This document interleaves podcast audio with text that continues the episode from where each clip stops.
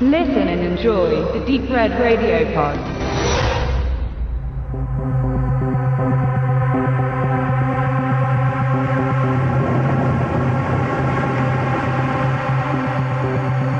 Es zieht ungemütliches Wetter auf und das evakuierte Örtchen Golford gleicht einer Geisterstadt. Aber nicht alle wollen sich von der stürmischen Gefahr eines bevorstehenden Hurricanes in Sicherheit bringen.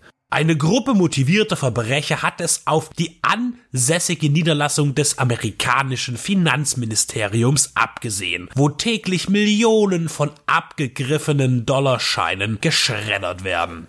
600 Millionen US-Dollar liegen dort auf Halde und warten auf ihre Vernichtung. Der Hurricane ist die perfekte Tarnung für das Verbrechen, in das auch interne Kräfte des Sicherheitsapparates involviert sind. Den einfach kalkulierten Plan tritt die pflichtbewusste Beamtin Casey entgegen, mit der Unterstützung des Meteorologen Will. Gemeinsam möchten sie den Langfingern ihren Coup verpfuschen und stellen sich ihren Gegnern und der unaufhaltsam stärker werdenden Naturgewalt, die auf sie zurollt. Für diesen Medium-Budget-Katastrophen-Action-Plot zeichnet sich Rob Cohen als Regisseur und Produzent verantwortlich. Ein Mann, der in den 90ern und 2000er Jahren mit aufwendigen Flops und Hits die Filmstudios bereicherte oder eben auch nicht. Obwohl er seit 1980 weniger fürs Kino, mehr fürs Fernsehen inszenierte, erlangte er seinen ersten großen Erfolg mit Dragonheart 1996. In den USA ein Flop, dafür international ein geschätzter Fantasy-Film. Sein Folgeprojekt Daylight war ebenfalls von Misserfolg geprägt, da sein Hauptdarsteller Sylvester Stallone eine schwache Phase hatte. Dabei ist Daylight ein vorzügliches Unterhaltungswert mit Familientauglichkeit. Seine Höhen und Tiefen halten die Waage. Mit The Fast and the Furious und Triple X landete er finanzielle Volltreffer. Stealth mit Jamie Foxx und Jessica Biel war dann wieder ein Totalausfall an den Kassen, wobei auch er durchweg als Hightech-Actioner funktioniert. Rob Cohen hat das Genre ausschließlich bereichert, auch wenn er dafür nicht immer geehrt wurde und als Produzent zeigte er seine Vielseitigkeit. Er wirkte an dem Musical The Wiz, dem Wes Craven Mystery Thriller Die Schlange im Regenbogen, Die Hexen von Eastwick oder der King Schwarzenegger Mediendystopie Running Man mit.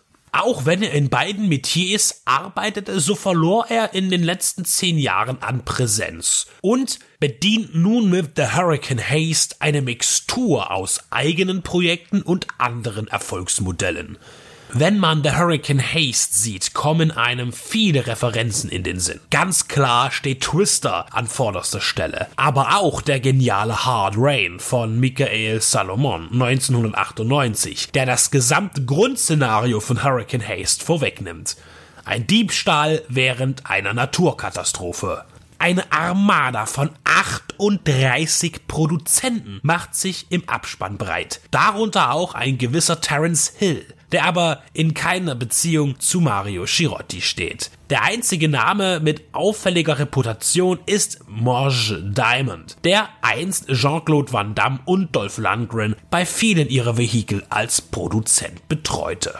In The Hurricane Haste versucht man ein gutes Verhältnis zwischen realer Action zu finden und dem, was 45 Millionen Dollar an CGI zulassen. Fast jede Szene beinhaltet Effektshots und eines muss man klar sagen, die Special Effects sind nicht besser als die von Twister vor 22 Jahren. Auch versucht man, viele Effekte in dunklen Bildern zu verstecken. Aber die Produktion ist erfolgreich bemüht, reale Attraktionen und Pyro zu verwenden. So kann man sich auf echte Explosionen freuen und ein gebautes Set, das verwüstet wird und tatsächlich auch Autos, die von den Kräften des Sturms bewegt werden. Die Mischung ist gelungen und besser als vermutet, wenn man bedenkt, dass heute lieber alles am Computer gemacht wird.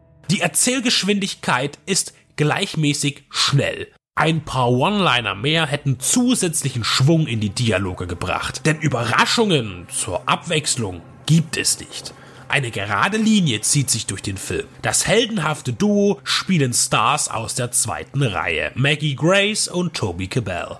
Es gibt viele negative Charaktere, gegen die sie ankämpfen und ein weniger gelungener Sidekick auf der guten Seite. Die Figuren verlangen nach keiner Analyse. Sie sind funktionell. Man bedient sich zwar einer Vorgeschichte, die des Meteorologen und seines Bruders, dem Sidekick, die das tragische Sterben ihres Vaters bei einem Hurricane in ihrer Kindheit thematisiert aber daraus zieht man im weiteren Verlauf nur wenige oder nur aufgesetzte Konsequenzen. Beispielsweise der Grund, warum der Meteorologe zu eben diesem wurde. Und auch hier ist es fast überflüssig zu erwähnen, dass dies eins zu eins bei Jan de Bonds bzw. Michael Crichtons und Annie Mary Martins Twister abgeschrieben wurde. Denn auch Helen Hunt hasst und bekämpft stürmisches Wetter aus derselben Erfahrung heraus.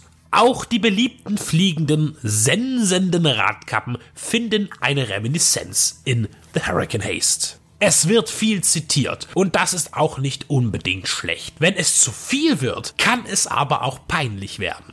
Hurricane Haste bewegt sich auf einem schmalen Grat und versucht, so viele bekannte Motive zu mischen, dass es wie etwas Neues wirkt. Oder zumindest etwas, das man schon lange nicht mehr gesehen hat. Mit einem klassischen Haste-Movie hat der Actioner aber fast gar nichts zu tun. Das ist bei dem unausweichlich senkrechten Plot auch nicht zu erwarten. Denn im Haste-Movie spielt man gerne mit dem Geheimnis, wie der Coup gelingt und löst es erst am Ende, nachdem man zuvor mit falschen Fährten spielte. Im Kino war The Hurricane Haste wieder ein Flop, auch außerhalb der USA bleibt zu hoffen, dass Rob Cohen sich nicht deillusionieren lässt oder die Filmstudios. Denn er bleibt ein wichtiger Genreregisseur. Und von denen gibt es nicht mehr so viele. Und neue sind wenig in Aussicht, speziell im Actionfach. The Hurricane Haste ist leicht verdauliche Kost, der optisch nicht perfekt, aber nah dran ist, im Rahmen seiner Budgetmöglichkeiten. Er weiß zu gefallen und macht keinen Hehl daraus, dass er nichts weiter ist als ein Actionfilm. Und das ist auch gut so.